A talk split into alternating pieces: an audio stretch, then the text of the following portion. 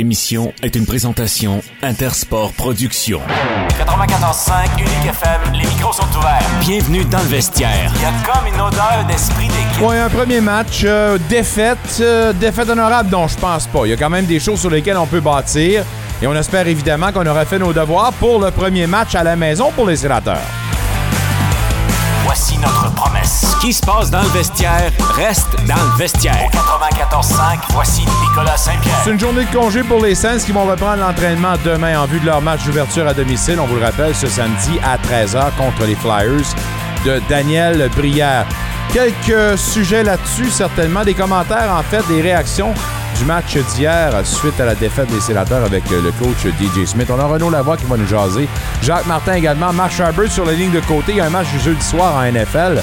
On va en jaser. Patrick Grandmaître du programme masculin des GGs en hockey. Et Guy Girard pour nous jaser soccer. Bon jeudi! Et c'est parti, mesdames, messieurs. On vous souhaite euh, certainement une très belle saison à l'antenne du 94-5 sénateurs contre les Hurricanes. On tente de passer dans l'entente de tir. Oh, on est que sur le territoire. C'est Rock Chartier. Et notre tir but! Les sénateurs, on ouvre la marque et qui d'autre que Mathieu Joseph? 1-0 sénateur. Alors, tout cela en situation de 5 contre 5. Et Oh. Avec la longue remise. On s'amène avec un tir. Pénalité.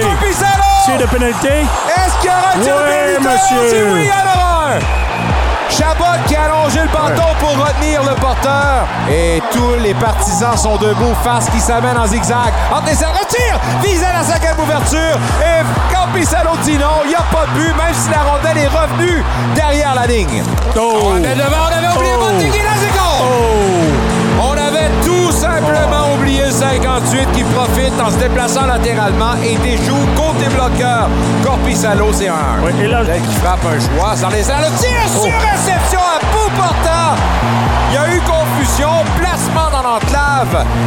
Et un autre gros arrêt pour Frederick Anderson qui a fait la pieuvre, on va l'admettre. Passe latéral, le tir et le dans un but complètement ouvert puisqu'on forçait le déplacement latéral. Corpissalo a tenté tout ce qu'il pouvait, mais voilà, les Hurricanes 2-1. 32 tirs, Caroline. 21 maintenant pour Ottawa. On est libre, on s'amène, Stall avec un tir de but! Oh. Sur revers en contournant un joueur et mystifie Corpissalo du côté de la mitaine dans la lucarne, c'est 3-1. Début de début de période, mon cher. La rondelle frappe un joueur et en accéléré. Joseph à 2 contre 1. Joseph passe de l'entame, le tir! Et Quel but! Parker Kelly rétrécit l'écart à court d'un homme. Et c'est maintenant 3 2. L'attaque en surnom pour Ottawa. Le tir de but!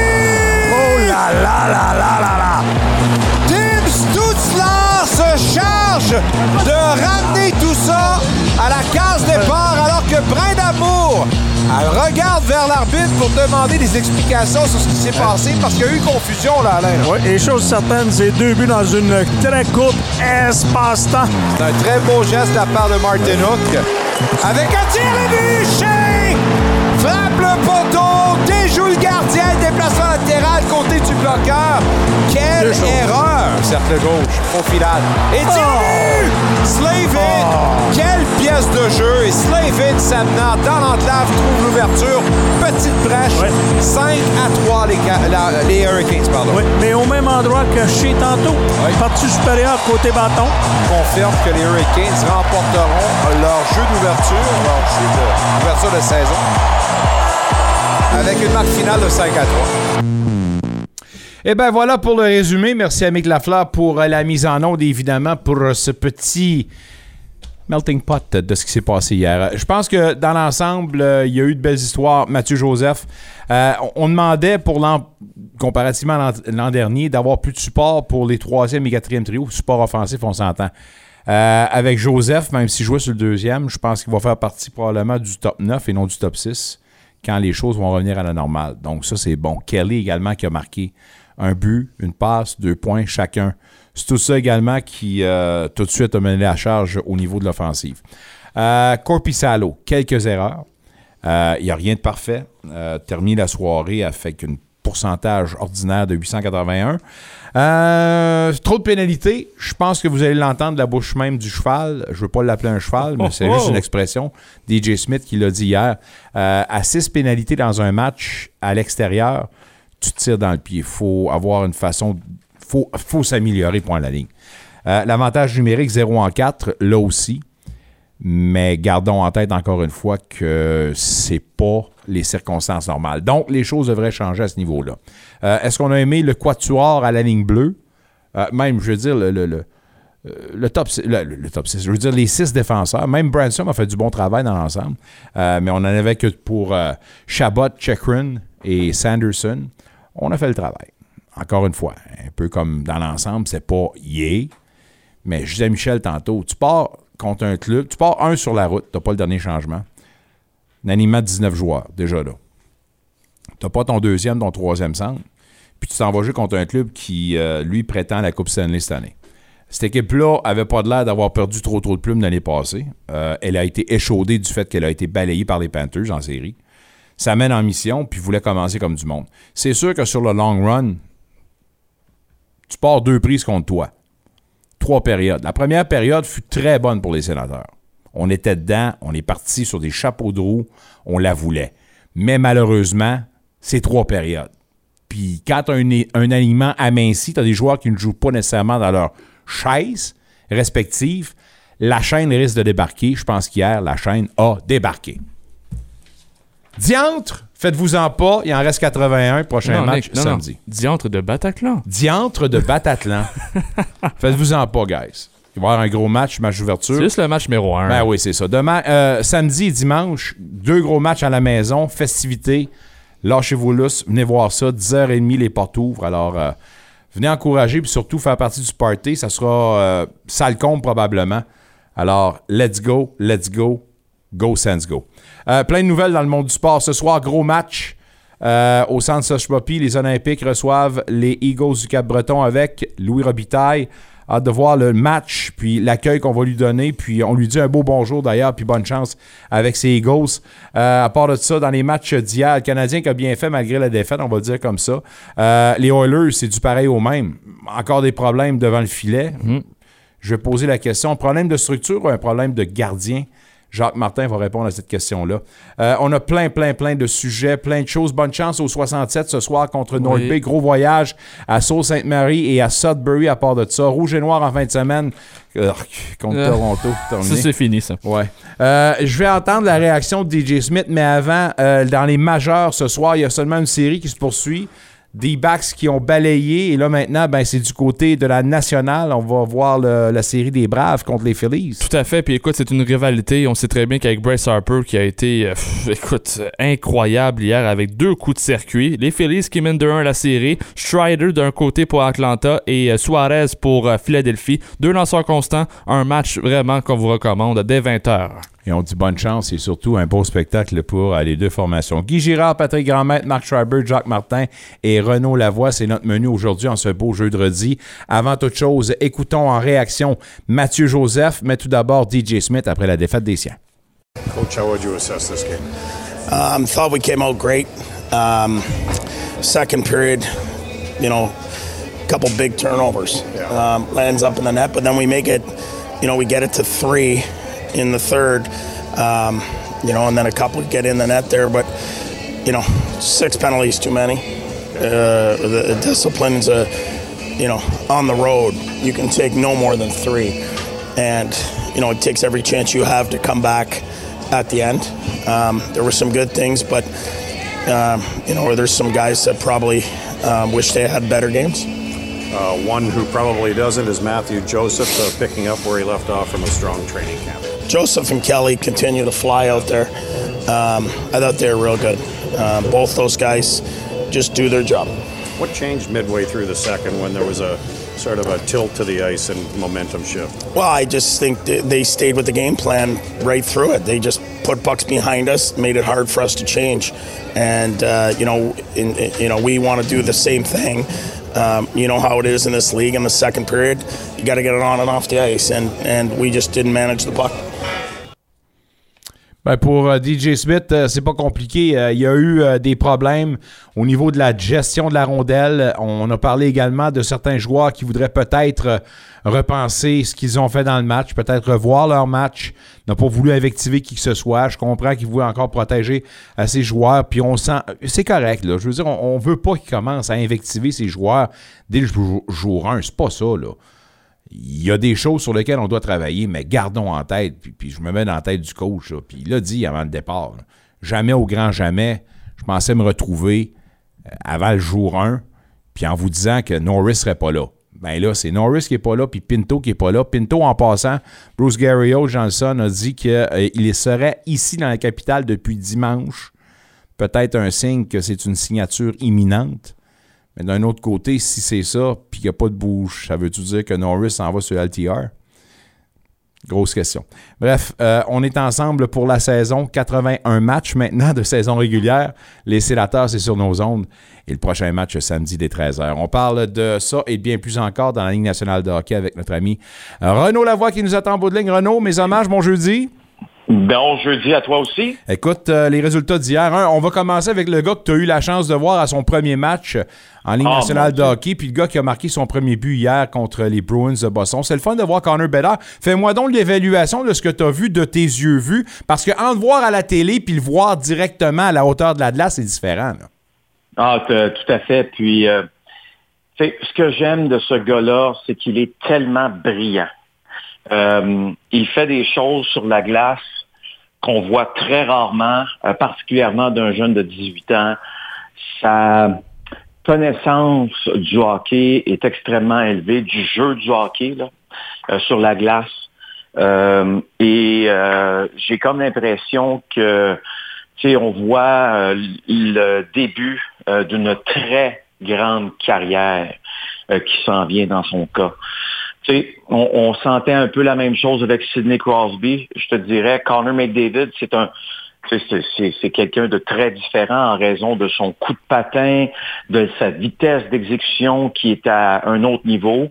Dans le cas de Connor Bedard, il n'a pas le coup de patin de Connor McDavid, évidemment. Un peu plus petit que Sidney Crosby, euh, mais des mains euh, foudroyantes. Euh, mais je vais revenir à une chose, l'intelligence au jeu. Euh, J'écoute beaucoup d'observateurs, puis je suis tellement d'accord avec eux. Ça va peut-être devenir le meilleur joueur sur 200 pieds de l'histoire de la Ligue nationale Oh my. euh, qui va être aussi bon défensivement qu'offensivement. Euh, ça ne sera pas demain matin. Ça va prendre un certain temps. Mais euh, sa connaissance du jeu dans toutes les zones est, est- est hallucinante.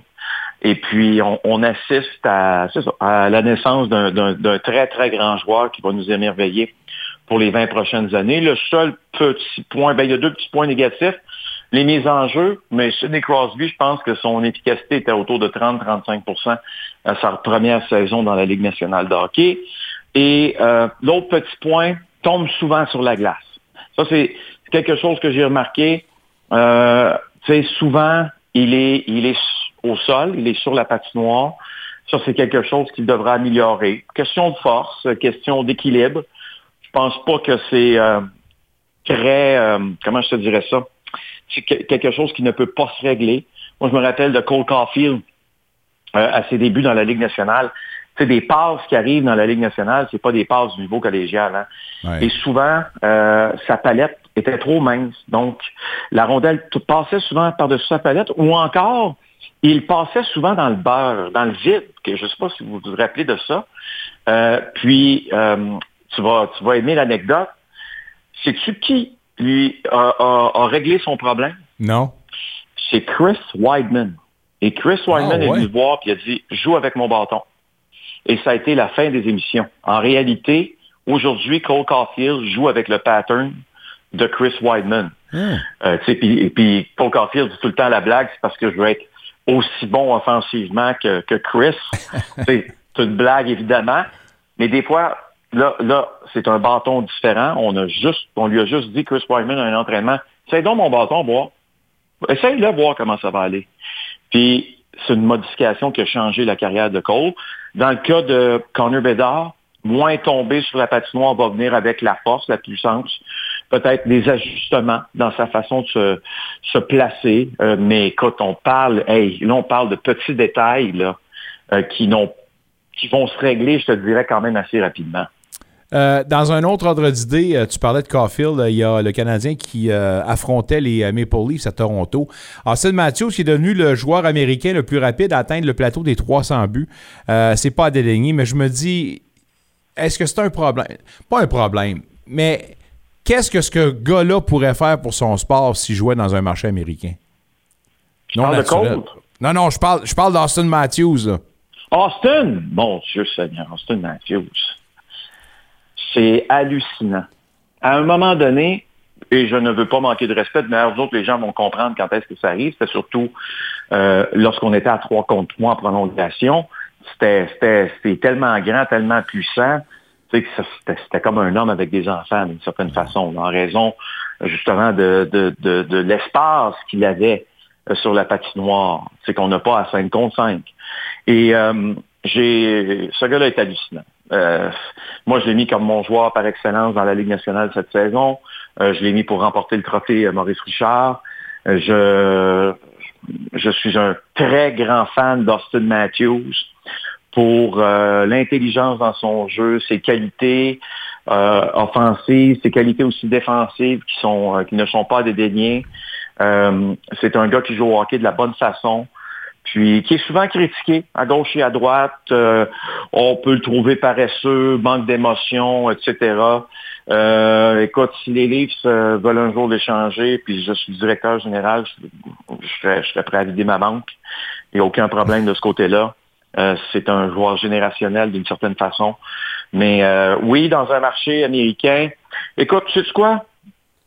Je suis d'accord avec toi que ça pourrait avoir un impact majeur. Mais en même temps, euh, il est bien où il est. c'est correct qu'il joue pour les Maple Leafs de Toronto. C'est correct euh, qu'il tente de remporter une Coupe cette année avec cette équipe. je lui, je lui souhaite cette Coupe cette année-là parce qu'on va arrêter d'entendre des niaiseries sur, à son sujet. Puis, euh, écoute, Austin ne mérite que du succès. C'est la seule chose que je peux lui souhaiter. Mention honorable pour le Canadien qui a bien paru malgré cette défaite. Puis, euh, Mais, ben, c'est du, du, hockey de début de saison, gardons ça en tête. Oui, oui, oui. Puis, hockey de début de saison, ton point est bon. Euh, très excitant, on va en convenir. Et en même temps, le Canadien hier aurait dû remporter ce match-là. Mais bon, écoute, on pourrait, pourrait pointer du doigt Jake Allen. Là, on pourrait dire, ouais, mais c'est un sport d'équipe. Écoute, ça reste que Jake Allen a, accordé euh, des buts euh, un peu trop facilement, si tu me permets l'expression. Euh, est-ce qu'il va se racheter? J'en ai aucun, aucun doute dans mon esprit. C'est juste que c'est dommage qu'avec un tel effort, que les Canadiens sortent de là avec un point, puis pendant ce temps-là, on regarde les Maple Leafs célébrer la victoire. Parce que ça reste que si aujourd'hui tu es Sheldon Keefe, et que tu regardes le match, tu as des raisons pour pas être de bonne humeur dans cette rencontre-là. Là, les gens vont dire, ouais, mais Renaud, c'est parce que Samsonov était aussi très mauvais. Oui, mais des joueurs en échappé, puis euh, des joueurs seuls devant le gardien, c'est au moins deux buts de cette façon dans le match d'hier. Des couvertures défensives médiocres. Écoute, je veux dire, c'est pas de sa faute quand le but de Cole Caulfield est rentré. C'est pas de sa faute si, la rondelle a dévié sur un, bâton d'un de ses coéquipiers, euh, Ilya Samsonov, là. Mais, mais à quelque part, là, je veux dire, je trouve, je trouve que les Maple Leafs ont joué très, très mollement dans le match hier soir, surtout défensivement. Sans vouloir te mettre sur la sellette, je ne sais pas si tu as eu la chance de jeter un coup d'œil sur le match des, des sénateurs. Puis j'ai l'impression, c'est un, c'est un, un effet diachylon qu'on semble ben, qu'on, veut faire. Puis malheureusement, ça nous prouve. Le match d'hier nous prouve qu'on ne peut pas durer de même. Surtout dans le contexte où on ne peut pas avoir. je veux dire, la première période était sublime pour les sénateurs. Super bon contre un club qui aspire aux grands honneurs. Mais deuxième, troisième période, tu vois que le meilleur club prend le dessus, puis ça ne prend pas de temps. Là. Les sénateurs se tirent dans le pied en ce moment. Oui. Je que oui. Oui. Ben oui, on, en a parlé ensemble. Là, tu as d'autres clubs de la Ligue nationale qui se retrouvent un peu dans la même situation que les sénateurs d'Ottawa. Écoute, match numéro un, d'après moi, il n'y a pas vraiment d'excuses. Euh, de perdre de cette façon-là, ce n'est pas euh, l'idéal. Est-ce surprenant? Pas vraiment. Mais tu sais, encore une fois, on dirait que les attentes année après année sur les sénateurs d'Ottawa sont, on va l'avouer, sont quand même grandes. Puis, euh, on est sur notre appétit. Ce n'est qu'un match, OK? C'était contre une très bonne équipe. Tu l'as très, très bien souligné. Euh, euh, puis, écoute, je, je, regarde ça, puis je me dis, à quelque part, là, on va prendre notre gaz égal, on va laisser deux semaines passer, puis après ça, toi et moi, je pense qu'on va évaluer un peu plus la situation. Là, il y a trop de bruit encore autour de cette équipe-là. Euh, je te parlais de l'incertitude, hmm. comment c'était un problème?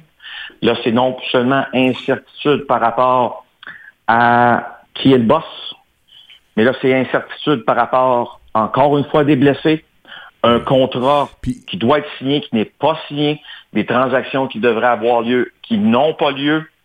L'incertitude est le pire ennemi, et la pire ennemi, c'est une incertitude, et la pire ennemi d'une organisation. Puis, puis, un résultat comme celui-là m'a juste fait. Puis, puis sans vouloir. Encore, j'essaie de rester le plus positif possible. Puis je veux pas faire le marchand malheur, mais on ne fait qu'exposer les problèmes. On débute la saison en disant Oh, pas de problème, puis on a les gars qui veulent prendre la place, puis on tout bien mindé. Mais reste que un match comme hier, pour moi, on a exposé les problèmes, on a juste confirmé ce qu'on savait déjà. Bref, euh, hâte de voir le match numéro 2 qui aura lieu à domicile. On aura le dernier changement. Euh, avant de te laisser. Euh, TVA Sport qui sort une nouvelle et euh, on, regarde un peu Tim Peel dans un podcast, l'ancien euh, arbitre, qui a été limogé, rappelons-le, par la Ligue pour avoir tenu des propos où il disait que finalement, il a donné une pénalité, même si la personne ne la méritait pas, fallait qu'il balance les choses. Bref, controverse, pas de trouble. Le gars a dit au podcast de Jeremy Roenick, il m'est arrivé de prendre des décisions, donner des, des traitements de faveur pour certains joueurs X donc, lever le nez pour cette position, whatever. C'est pas nécessairement surprenant, mais qu'il dise ça comme ça et que ça soit maintenant noir sur blanc. C'est une bonne chose, une mauvaise chose? As-tu un commentaire là-dessus? Moi, j'appelle ça de l'honnêteté. Je salue le courage de cette honnêteté. Parce que ça prend du courage là, de dire une chose comme ça. Il, sait qu'il se met dans le trouble. Pas, pas dans le trouble. Euh, il va recevoir un appel de Bill Daly qui va lui dire, je te mets 10 000 à la main, on ne travaille plus pour eux autres. Tu comprends? Mais il met dans le trouble, euh, d'une certaine façon, ceux qui sont encore là présentement. Les, les, les, les arbitres actuels. Euh, parce que Tim Peel, ça fait pas 20 ans qu'il est parti, ça fait pas 10 ans, ça, ça fait même pas 5 ans. tu comprends ce que je veux dire? Tu regardes ça tu te dis, ben, ce qui est dit, c'est ce qu'on voit. Puis nous, souvent, on le dit. Ouais, mais il y a un traitement de faveur. Bon, on se fait dire, ben voyons donc, jamais. C'est pas comme ça qu'on pense, puis c'est pas comme ça qu'on est. Hey, on est des êtres humains. Tous des êtres humains. Je vais dire, puis je l'ai avoué euh, l'autre jour, euh, je sais pas si c'était à Jean-Charles euh, ou le, matin avec Paul mais je vais le répéter, là. C'est plus facile pour un journaliste d'être prudent dans ses propos à l'endroit de Brandon Gallagher, un guerrier chez les Canadiens, un exemple pour les jeunes et qui a toujours fait face à la musique et qui a toujours aidé les représentants des médias à Montréal. On est des humains, c'est tough. tu verras pas d'article de deux pages dans le Journal de Montréal pour dire que Gallagher, faut qu'il s'en aille à, de l'organisation. Ouais. Tu verras pas ça. C'est pourquoi? Parce que le gars euh, méritent le respect. Il y a des joueurs qui méritent le respect. Il y en a d'autres que c'est facile parce qu'ils disent que les journalistes francophones, c'est de la hum, ben là, ils jouent à Laval. Puis ils gagnent 4 800 000 US cette année. Ouais. Il n'y a personne qui pleure, là. Et il n'y a personne qui va pleurer. Tu comprends? Alors, on va, on va, je vais être honnête aussi dans mes propos des fois, en tant qu'être humain, ceux que tu respectes, ça se peut que tu leur donnes un break. Mais je te l'ai tout le temps dit, Nicolas, puis je vais te le répéter. J'ai un jeune qui joue au hockey, je vais lui dire, quitte, quand il y a un dégagement refusé, quand il y a un hors-jeu, prends la rondelle, va l'amener au juge de ligne. Va l'amener à l'arbitre. Sois gentil avec l'arbitre. Sois gentil avec le juge de ligne. Traite-le bien. Garde bien ça comment il va te traiter quand ça va être le temps, quand ça va chauffer un peu. Ça se peut qu'il te respecte un petit peu plus. Tu comprends-tu? Ouais, ouais. Mais si tu es celui qui crie tout le temps après l'arbitre ou le juge de ligne, quand c'est le temps de, de, de prendre une décision, elle ne sera pas en ta faveur. Je, je peux te le jurer qu'elle ne sera pas en ta faveur. Parce que il est un être humain aussi, l'officiel. Tu comprends? Ouais. Alors, ce qu'il vient de dire là, c'est simplement la réalité. Est-ce qu'on doit condamner ça? Absolument pas. Il a seul- seulement dit, en tant qu'être humain, j'ai donné des passes droits à certains joueurs qui, selon moi, méritaient un passe droit. C'est à peu près ça qu'il a dit. Est-ce que c'est la fin du monde? Non. Est-ce qu'on va bien dormir ce soir? Je te le garantis. Hâte de voir s'il y aura des réactions. Montréal qui a rendez-vous avec Connor Bedard à domicile euh, Oui. ce samedi. C'est le prochain match. Je t'en souhaite un maudit bon à part de ça. Ah, un on bon week-end, mon ami, puis je te reparle la semaine prochaine. Porte-toi bien, Nicolas. Salut, mon ami. Euh, Renaud Lavoie, mesdames, messieurs, le TVA Sport deux fois la semaine sur euh, nos ondes, les mardis et les jeudis, évidemment. Vous nous écoutez en direct en ce moment. Merci de le faire euh, via l'application également mobile sur toutes les plateformes. C'est disponible et gratuit à part de ça.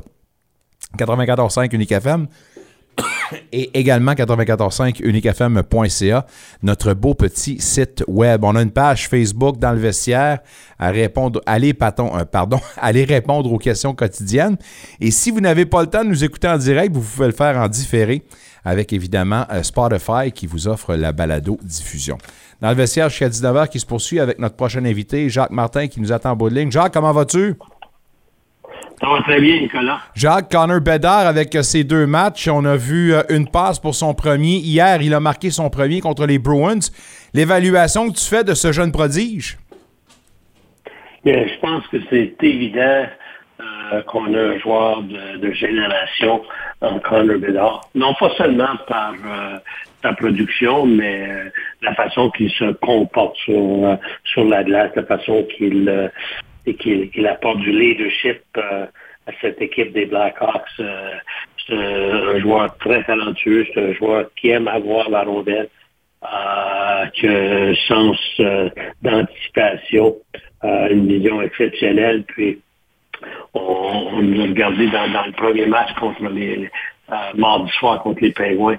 Il a eu quelques bonnes chances de marquer où que Jarry est obligé de faire de gros arrêts.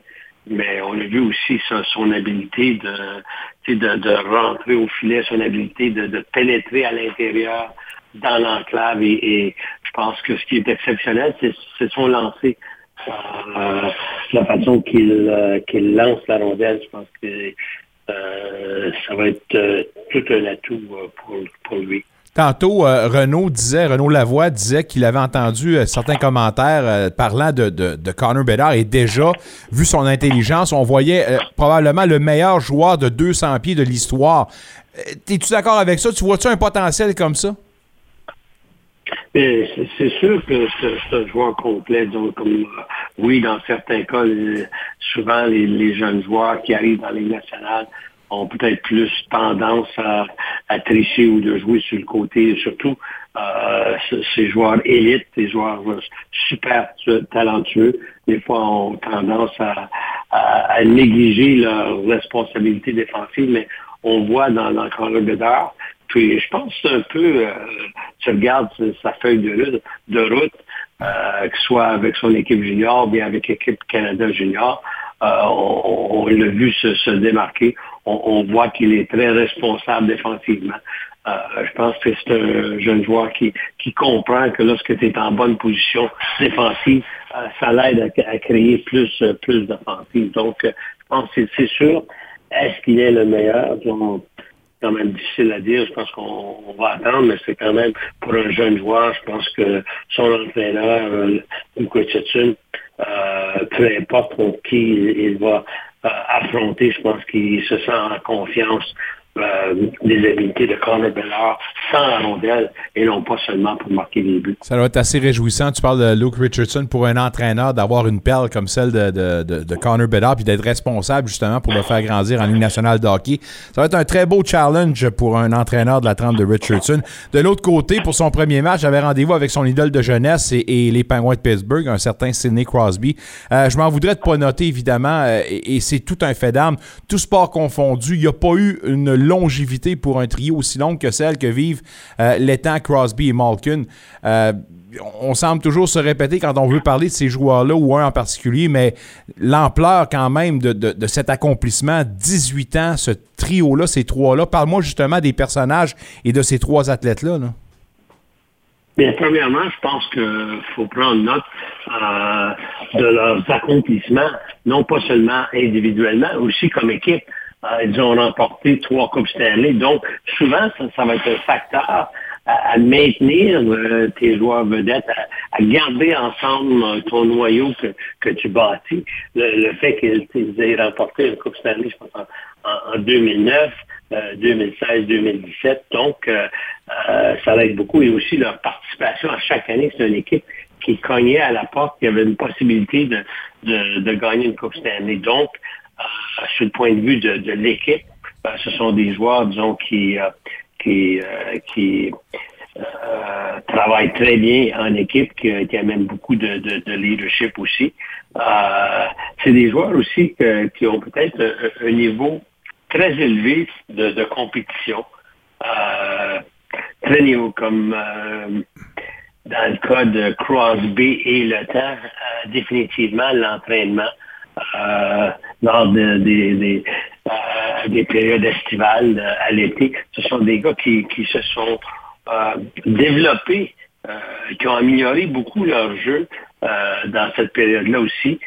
la passion qu'ils ont pour, ouais. pour le, jeu aussi euh, euh, dans le cas de, de Crosby, donné comme exemple, euh, c'était à certains moments, je me rappelle d'avoir eu, euh, en regardant un match, faisant le, le, le pre-scout, euh, pour notre match, euh, notre prochain match, avoir un texte de Crosby me disant As-tu vu ce jeu-là sur le jeu de puissance? Donc, penses-tu que c'est quelque chose qu'on pourrait euh, intégrer à, à, notre, à, à, nos jeux, sur notre jeu de puissance? Euh, puis aussi, je pense que le, le, dernier facteur, ce sont des, des joueurs qui ont, qui ont pris soin de deux autres mères. Ouais. Oui, ils se sont bien entraînés, mais c'est des gars de, de famille, euh, c'est des gars qui, qui mangent bien, euh, c'est des gars qui ont un, un bon repos, euh, qui prennent soin de leur corps, donc ce qui, ce qui, ce qui préconise une plus longue longévité.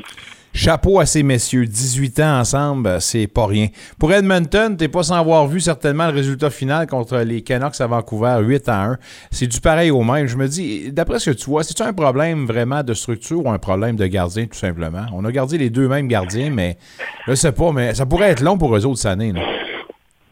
Je pense que c'est seulement une partie, puis je pense que leur entraîneur euh, l'a très bien décrit après le match.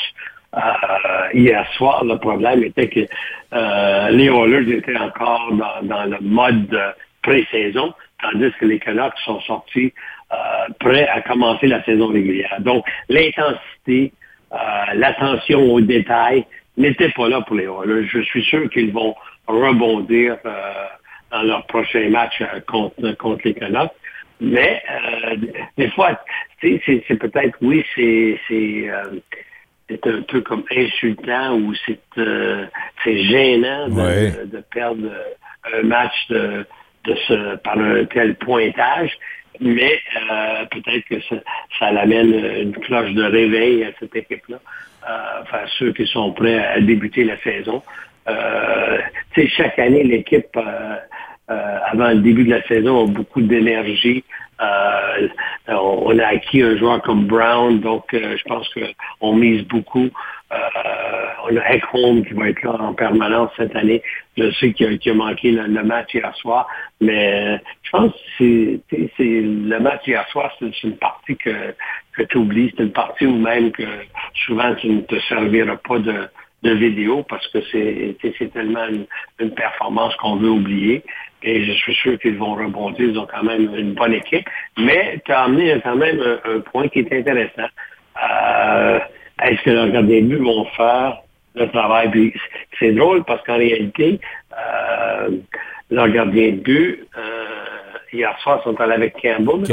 on, sait que l'année dernière, Campbell avait perdu euh, le poste de premier gardien de but à la recrue. À la recrue. Donc, euh, à cause de Campbell, je pense qu'il avait connu un bon camp d'entraînement. On lui a donné l'opportunité et malheureusement, euh, il l'a pas saisi. Donc, euh, c'est quelque chose qui, je pense qu'on doit suivre de proche, de regarder ce que va être la performance des gardiens de but pour cette équipe qui a de hautes aspirations à gagner une Coupe Stanley. Sénateur qui débutait leur saison hier, euh, c'est un résultat décevant, une défaite contre les puissants Hurricanes à Caroline. Pour un entraîneur, quels sont les défis euh, de jouer dans un match avec 19 joueurs au lieu de 20? Bien, c'est sûr que dans certains cas, euh, ça te permet d'utiliser tes, joueurs vedettes un peu plus un peu plus de temps de glace. Mais euh, personnellement, moi, j'aime mieux avoir un roster de, 12 avant, 8, 6 défenseurs. je pense que c'est important. Si on regarde l'intensité des matchs maintenant, euh, la longueur des saisons. Euh, tu as besoin d'avoir euh, de la bonne profondeur pour gagner des matchs. Puis, je pense que tu as aussi besoin que, tes joueurs se sentent appréciés, qu'ils aient un rôle. donc, souvent, c'est lorsqu'on utilise les, super vedettes trop de temps de glace, peut-être qu'il y a certains joueurs sur l'équipe à ce moment-là qui, ne se sentent pas appréciés. Puis, euh, je pense que c'est quelque chose qui est très important, que le joueur, chaque joueur ait son rôle et euh, qui, est apprécié des entraîneurs et de la direction. Dernier sujet pour toi, l'ancien entraîneur Tim Peel, dans le podcast dirigé par euh, Jeremy Moronick, qui a dit, je pense qu'un secret de polichinelle, tout le monde le savait, mais il l'a confirmé. Il dit que lui, en tant qu'arbitre, il avait à certains moments des traitements de faveur envers certains joueurs vedettes, point la ligne, pour prendre des décisions ou non. Es-tu surpris de ce genre de déclaration-là? Ben, je, suis surpris de la déclaration. Je ne suis pas surpris que c'est un élément qui existe dans les nationales. C'est normal, c'est des humains. Puis euh, certains joueurs qui, bâtissent des relations avec les arbitres. Puis même, pas seulement que les joueurs, euh, les entraîneurs, la même chose. Ah. Euh, si tu montres, tu montres le respect à l'arbitre, tu bâtis une relation. à certains moments, tu, tu vas probablement avoir des, au lieu de sévir, peut-être que tu vas avoir des faveurs. Euh, ils sont humains. Puis, euh, mais dans le cas de Tim, Tim, euh, c'était quand même euh, l'arbitre que j'appréciais beaucoup. Euh, je le connaissais très bien. J'ai eu l'opportunité de, de, participer à un tournoi de golf euh, pendant plusieurs années en Nouvelle-Écosse, un tournoi de, de quatre jours. Donc, oh, nice. j'ai appris, appris à, très bien le connaître. Puis, euh, c'est un gars que j'ai toujours apprécié, mais Tim, Tim souvent, euh, se mettait lui-même dans le pétrin, disons, avec ses déclarations ou euh, certains de ses gestes, mais c'est une très bonne personne. Quatre jours à jouer au golf, ça va être beau en tabarnouche. Ça va être la meilleure place pour se faire des chums. Hey Jacques, merci beaucoup, sérieusement, puis un beau salut à Tim Peel, évidemment. Toujours un plaisir de te parler. On se dit bonne fin de semaine et à jeudi prochain. Parfait, toi aussi, Nicolas. Bye. Jacques Martin, mesdames, messieurs, une fois la semaine, tous les jeudis. Meilleure émission sportive francophone dans la capitale, c'est nous jusqu'à 19h dans le vestiaire. Une bonne deuxième heure qui est déjà bien entamée. Avec Guy Girard du soccer, du hockey et tout ce qui avec Patrick Grandmaître, entraîneur-chef du programme masculin des GGs en hockey. Mais tout d'abord, sur les lignes de côté, allons rejoindre en ce match du jeudi soir Mark Schreibert au retour de la pause.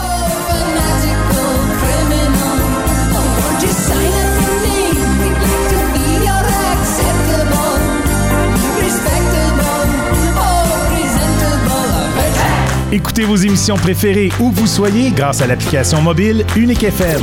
Disponible sur Apple Store et Google Play, faites une recherche pour Unique FM en un seul mot. Tous les styles de musique s'y retrouvent. Quels sont les vôtres? Musique franco, country, classique, latine, dance, rétro, disco, musical, bref, tout y est. Téléchargez l'application Unique FM dès aujourd'hui afin d'en profiter dès maintenant. Unique FM, votre radio franco de la capitale. Allô, c'est Valérie Cormier, très heureuse de vous annoncer le retour de l'émission Ça sonne country tous les vendredis dès 7h. Mille après mille, je suis triste. Dans ce deux heures de musique 100% country, on va bien sûr réentendre nos classiques, mais aussi découvrir des nouveautés.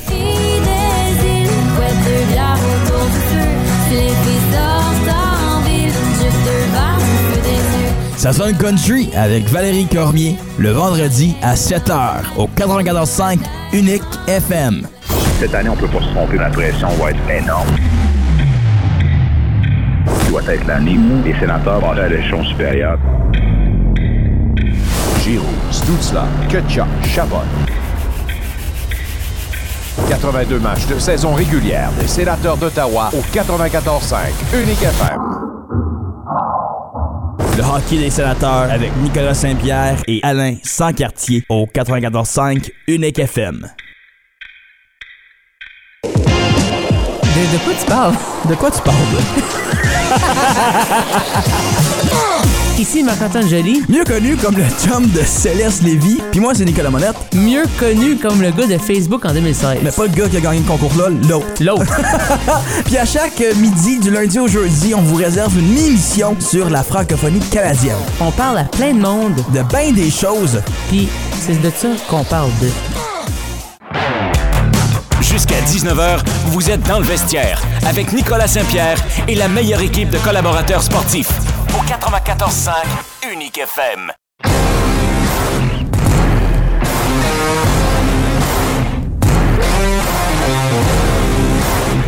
Salut, ici Claude Giroux de Sénateur. Vous êtes dans le vestiaire avec Nicolas Saint-Pierre. You're in the vestiaire. Petit Claude et sa gang vous attendent. D'ailleurs, sur nos ondes, 13h, les sénateurs à domicile ouvrent leur saison. Ce samedi, contre les Flyers de Philadelphie, son ancien club, on sera ensemble dès midi 30 pour l'avant-match. Manquez-nous pas. Parlons un peu de football avec notre ami Marc Schreiber sur les lignes de côté. Marc, comment vas-tu? Ça va bien, toi, Nicolas Ça Saint-Pierre? va super bien. Match jeudi soir, ce soir, un match intra-division AFC West. Les Chiefs Ouais. contre les Broncos. On va avoir du plaisir. En plus de ce match on va parler évidemment des matchs de la fin de semaine en cette euh, fin de semaine de sixième semaine d'activité. Parle-moi de l'affrontement de ce soir. Qu'est-ce que tu retiens dans un match comme celui-là? Ben, tu sais, quand tu regardes le- la fiche des deux équipes, tu peux avoir l'impression que c'est un peu David contre Goliath. C'est Denver qui a une victoire, quatre défaites. Euh, on dit que c'est une des pires équipes de la Ligue en, termes de rendement. Puis de l'autre côté, c'est Kansas City qui, euh, année après année, puis nous le prouve encore cette année, que c'est vraiment une puissance de la Ligue. Avec déjà, ils ont quatre victoires et une défaite. Mais quand tu regardes les statistiques offensives, c'est relativement comparable parce que présentement, Kansas City ne joue pas nécessairement à la hauteur de son talent offensif. Ils ont des bons matchs, ils ont perdu Kelsey, euh, Travis Kelsey pendant quelques matchs en plus. Mais la, la différence, c'est au niveau de la moyenne et surtout des euh, statistiques à la défensive. Quand tu regardes ce qui se passe avec les Broncos de Denver, la défensive est tout le temps sur le terrain. Parce qu'ils sont toujours en train de concéder des premiers essais. Ils ne concèdent pas des longs jeux, mais ils concèdent toujours des premiers essais. Puis des fois, l'adversaire va avoir le ballon pendant 7, 8, 9, 10 minutes en ligne.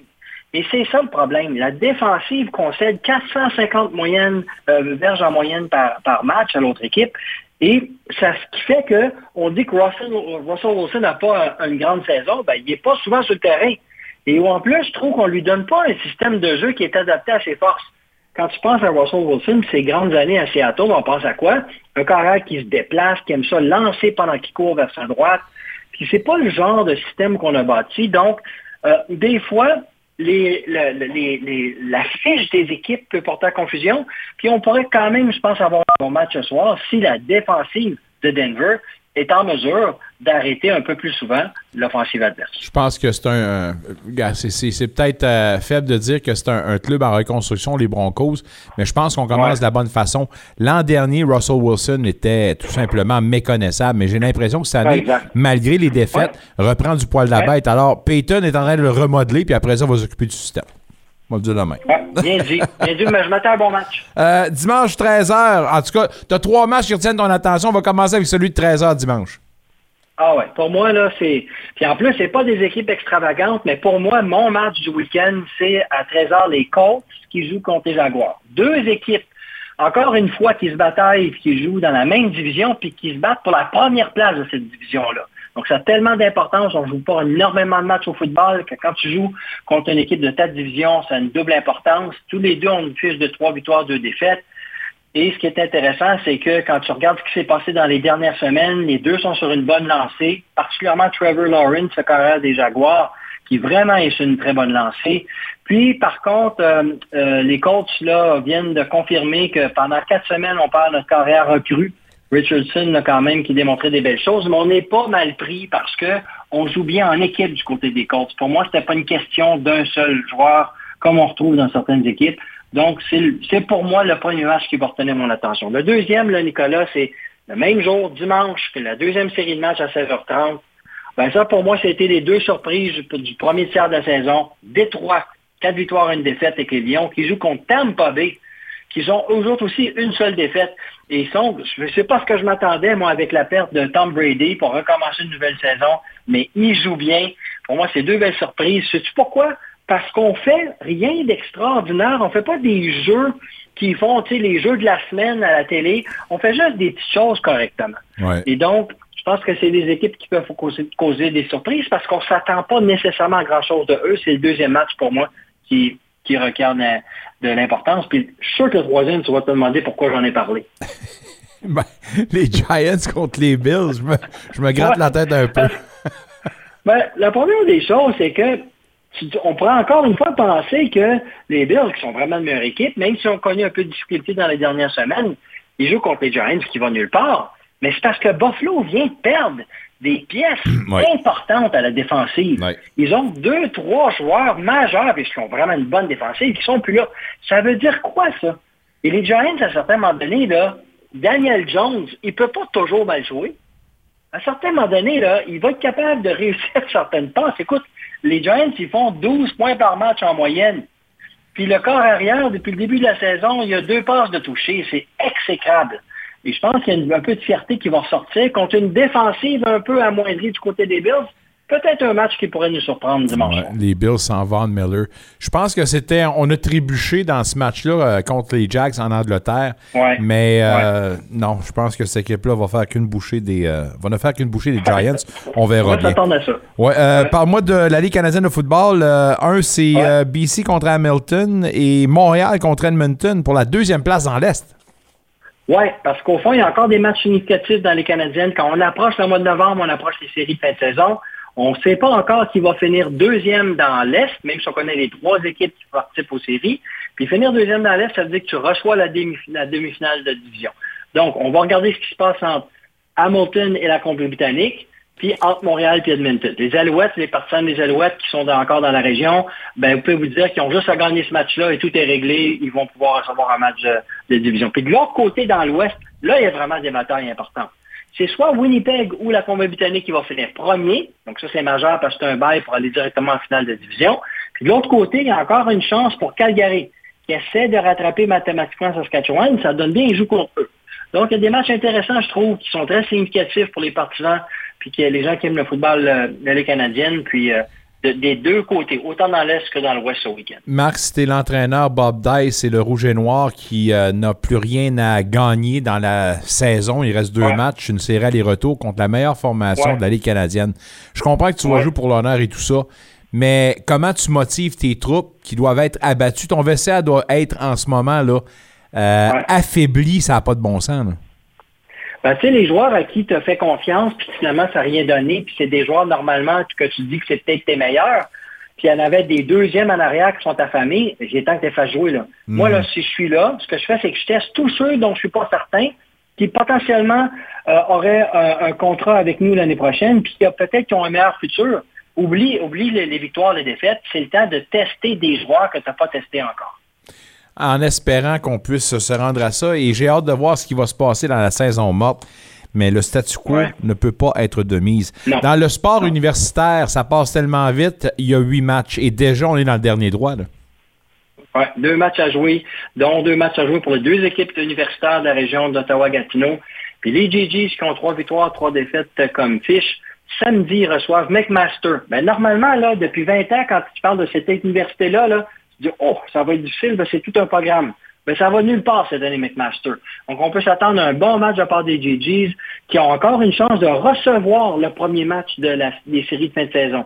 Donc, ça, c'est ce qui est à l'enjeu pour eux autres. Et de l'autre côté, les Ravens, ça, ça risque d'être un petit peu plus difficile. Euh, on s'en va jouer contre Waterloo. Les deux fiches, les deux équipes ont des fiches difficiles, mais à Waterloo, c'est pas facile. Puis les deux ont besoin vraiment de gagner, même pour faire les séries. Donc, intéressant pour le football universitaire, pour la grande région ce week-end. Le travail de dépistage pour euh, meubler ton alignement en football universitaire, est-ce que c'est ardu, c'est difficile? Oui, puis en plus, ce qui arrive, c'est qu'il faut que tu le fasses pendant la saison. Parce que là, tu sais, c'est là que tu, au, par exemple, au collégial, qui est très, très fort euh, dans le football euh, amateur au pays, donc tous les cégeps qu'il y a au Québec, il y a des, beaucoup de joueurs qui vont jouer universitaire, mais ils sont en train de jouer en même temps. Fait qu'il y a toujours des joueurs, là, des, des coachs qui vont se rendre au match universitaire, puis le soir avant, puis le lendemain, ils vont faire de la route pour aller voir des matchs, regarder les joueurs qui risquent de graduer de leur programme. Et c'est vraiment, ce que tu viens de dire là, c'est ce qui fait la différence pour, dès la prochaine, la prochaine saison. En ce jeudi, toujours un plaisir de parler au point de vue du coach avec vos lunettes de coach. Cette semaine, le sujet ou la question, à quoi servent les mouvements avant le jeu? Bon, ça, là, il y en a plusieurs qui m'ont déjà demandé ça. Puis, c'est vrai que quand tu regardes une partie de football, en direct ou à la télé, l'offensive, le carrière s'approche, les joueurs s'installent, lui va appeler une série de codes.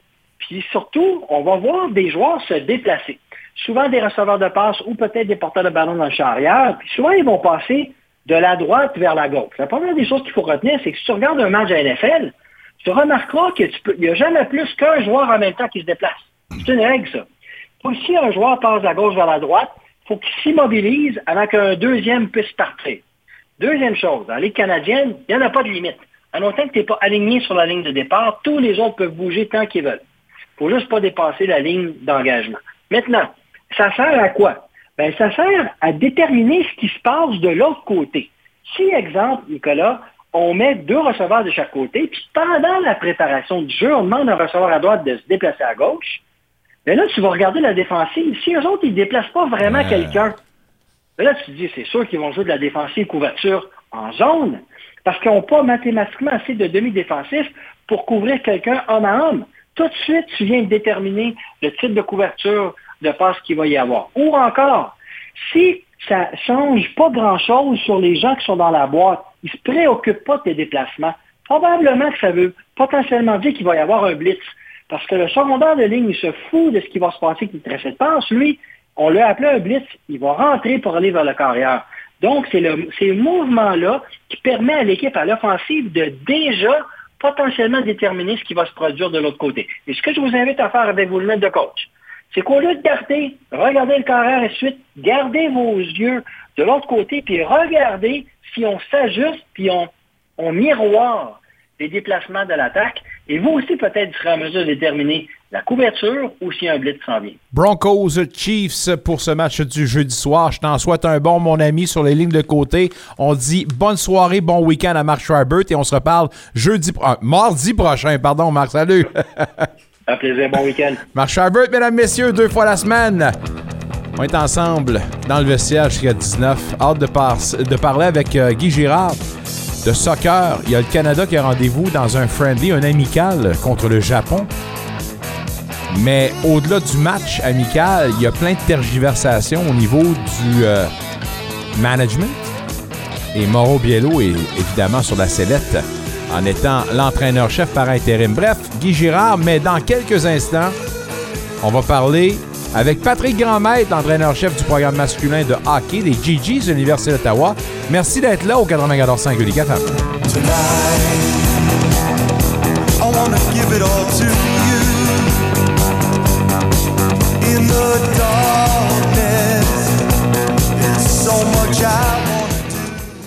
Devenir membre d'Unique FM, c'est d'abord soutenir sa mission. Par votre adhésion, vous apportez un soutien concret à notre organisme qui, en votre nom, peut soutenir le rayonnement et la vitalité de la francophonie en situation minoritaire.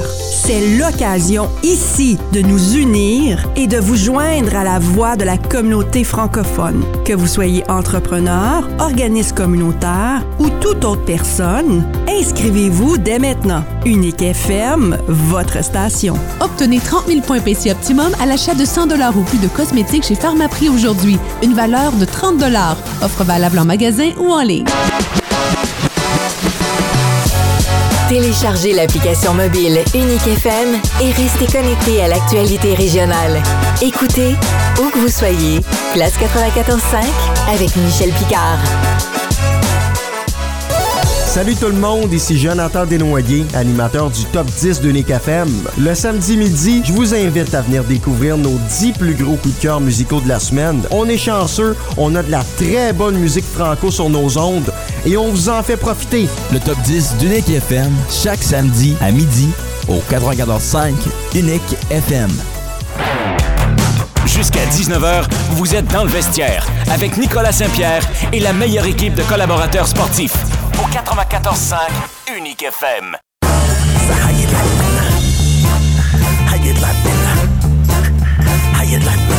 Salut, ici Mathieu Joseph, vous êtes dans le vestiaire avec Nicolas Saint-Pierre. Ah, on t'aime et pas à peu près, Mathieu. Avec une soirée comme celle-là, on va en prendre n'importe quand. Alors continue ton bon travail. Hâte de te voir pour le match numéro 2 qui aura lieu sur nos ondes à 13h. Hockey des sénateurs toute la saison. 94.5 Unique FM. Notre prochain invité est certainement heureux. Pourquoi? Parce que son club, déjà en levée de rideau pour la nouvelle saison du hockey universitaire, avait un match baromètre. Et il a fait belle, non très belle figure en l'emportant 5 à 1 contre un des gros programmes du hockey universitaire au pays. Mesdames, Messieurs, c'est avec un énorme plaisir qu'on en jase avec Pat Grandmaître, le coach du programme masculin des GGs. Pat, comment ça va? Ça va très bien, Nick. Euh, c'est toujours, comme tu dis, après un gros match, un entraîneur est toujours plus souriant. Non, non, mais un match comme ça, et en prémisse, quand je dis que c'est un match baromètre, tu veux pas le dire comme ça, mais ça reste que quand tu affrontes un programme comme celui-là, t'aimes te tester contre les meilleurs, non? 100% et puis euh, sur plusieurs phases, ça, a bien été. Euh, notre avantage numérique, on cherché chercher deux buts. on n'a pas donné de but en désavantage numérique. On a eu l'avantage aussi des tirs au but. Euh, notre gardien de but, euh, la Pena, a très bien joué quand il a eu besoin de faire les gros arrêts. Euh, non, écoute, on est très, très satisfait avec ce premier match-là. mais on regarde déjà en avant, puis demain, on a un autre défi de taille contre les, Gales de l'Université Queens. Pour l'avoir mentionné, Francesco Lapena, tu l'avais dit, probablement ta plus belle ou ta plus grosse acquisition durant la saison morte. Euh, puis le gars d'être capable d'être dominant comme ça, 30 arrêts sur 31 lancés, encore une fois, contre une équipe comme ça. C'est important pour toi de l'envoyer tout de suite dans la mêlée contre une grosse équipe comme ça? Oui, écoute, euh, Frankie est ici pour être le gardien numéro un, pour faire face aux grosses équipes, euh, pour jouer, tu sais, jouer beaucoup de matchs dans une saison qu'on a peu de matchs. Donc, on va faire appel à, à, Frankie à plusieurs matchs cette saison. Euh, c'est important pour lui de bien commencer l'année, de montrer qu'il est prêt à jouer à ce niveau-ci, euh, puis à relever le défi là, euh, haut, la main. As-tu une idée du partage qu'on veut faire entre les deux gardiens pour le partage à tâche ou on, se fixe un peu là, on, joue 28 matchs, on regarde la jouer Frankie là, entre 18 et 22 matchs, ça, serait notre idéal. on veut pas nécessairement tout y donner, puis on veut pas seulement aussi euh, pas en donner à JP au cas où il y aurait une blessure. Fait que, euh, on, la mathématique là-dedans, on va dire quoi, 80% des matchs, 75-80% des matchs. Euh, question d'y donner un peu de volume puis s'assurer qu'il est fin prêt pour les séries quand ça va commencer. Parce que vous autres, avec un calendrier de 28 matchs à l'opposé du calendrier Ligue nationale de hockey où tu veux garder ton gardien frais, faut que tu joues le plus possible pour le gardien bien centré puis dans le rythme du jeu au lieu de le reposer, right? Oui, exactement. Et puis, euh, en jouant euh, si peu de matchs, euh, chaque match compte énormément. Euh, on prend l'inverse de ce qui nous a, de ce qu'on a fait en de semaine avec notre victoire, mais Duquitaire a perdu le lendemain aussi contre l'Université Carleton. Donc, eux, ils commencent la saison 0-2. Euh, c'est des points précieux au classement dans un dans une dans un classement maintenant qui reste seulement déjà 26 matchs. Euh, tu, tu veux, tu veux avoir le moins possible là, des séquences de, de défaites consécutives. Euh, c'est pour ça, là, si c'est un gardien euh, établi numéro un clair, euh, c'est c'est certain là, que ces équipes-là vont en donner beaucoup à leurs partants. Euh, c'est notre plan. Euh, mais c'est le, le- le- c'est le jeu à Frankie va, qui va dicter tout ça aussi en bout de ligne. Ouais, on peut avoir un plan, mais il y a tellement d'impondérables, ça peut prendre le bord assez rapidement. Euh, les unités spéciales, l'avantage numérique 2 en 5, comme tu l'as dit, le désavantage numérique parfait, 4 en 4. Parle-moi des succès de tes unités spéciales en commençant par l'avantage numérique. Ouais, écoute, euh, c'est quelque chose là, que je continue à donner le crédit à notre nouvel assistant à Justin Stevens là, en, en utilisant un, système un peu différent, puis on commence à, à- à s'en aller même en mode hybride, qu'à l'intérieur d'un avantage numérique, on va commencer avec un système, puis on va pivoter vers un autre. Donc, Ouais, mais, ça euh, garde... euh, Patrick, ça, tu m'en Oui. avais parlé l'année passée, ça. Euh, oui, mais écoute, euh, je pense que la- l'ajustement que Justin a apporté, euh, ça semble fonctionner. Je dois aussi donner le crédit à Vincent Labelle, un nouveau joueur euh, dans notre alignement, un jeune homme d'Orléans. Euh, Vincent est dans le milieu euh, de notre système de, de, D, un D à 5. Euh, et c'est un peu lui le cerveau de, de l'avantage numérique. D'habitude, on a un corps arrière qui est à l'extérieur, mais vraiment, là, tout passe à travers Vincent. Puis en ce moment, là, les équipes commencent à, à, à- à se concentrer sur lui. Donc, ça crée des nouvelles lignes de passe et de tir. Donc, euh, ça peut ça fonctionne dans deux façons. S'il laisse ouvert, ben on en profite. Puis s'il couvre trop, ben ça nous ouvre d'autres lignes. Fait que ça va bien en ce moment. Là. On, on veut continuer. Mais dans le hockey, euh, à notre niveau, euh, tout comme au niveau junior majeur, c'est la Ligue nationale, il y a des très bons entraîneurs. On sait qu'ils vont trouver une façon de commencer à, à limiter nos chances. On est prêt à pivoter rapidement là, vers le 1-3-1 puis euh, maximiser les options que le 1-3-1 te donne. Fait que, euh, en ce moment, là, ça va bien. Mais je pense que euh, je serais prêt à mettre ma main au feu là, que l'Université Queens, dans les huit ans là, que je suis ici, sont tout le temps top 3 avec leurs désavantages numériques, qui ont des gros, gros défenseurs qui bloquent beaucoup de tirs. Euh, on va faire face à un défi de taille là, demain. Pour votre, dé- euh, pour votre désavantage numérique, vous autres, qu'est-ce qui fait vos succès? Euh, en ce moment, là, ça, c'est une stratégie qu'on utilise depuis quelques années. C'est un peu, euh, je pas notre marque de commerce, là, mais euh, euh, l'année passée, au niveau de notre pourcentage, il était quand même très, très bien, très bien élevé. Euh, mais là, on ajoute un gardien de but. le gardien de but euh, est ton meilleur joueur en désavantage numérique. Euh, tu sais, ça reste qu'on est 4 contre 5. On va donner des tirs. On essaie d'en donner le moins possible au, au centre de la glace ou près du filet. Euh, puis en ce moment, là, c'est ça qu'on fait. On limite ça vers l'extérieur. Dès qu'il y a un cafouillage ou il y a un rebond, euh, on attaque avec beaucoup de, de- d'agressivité.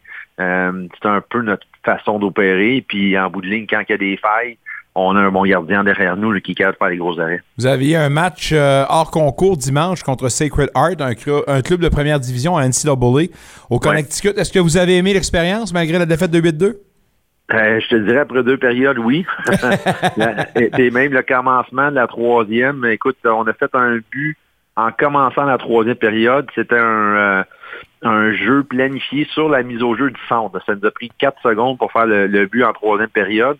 Euh, on avait le vent dans les voiles, c'était rendu 2-1 pour eux. Euh, ça allait bien et euh, on a écopé d'une punition euh, euh, double, euh, quatre minutes, euh, excuse, deux minutes chaque bord. On a tombé à 4 contre 4. On a donné un but à 4 contre 4 et euh, eux, ça leur donnait le vent dans les voiles. Nous, ça s'est affaissé. Euh, qui ont fini par faire six buts en troisième période. Donc, euh, deux premières périodes, on était là, euh, même par moment, là, on était euh, plus souvent dans leur territoire. Euh, mais belle expérience pour nos joueurs de voir ça.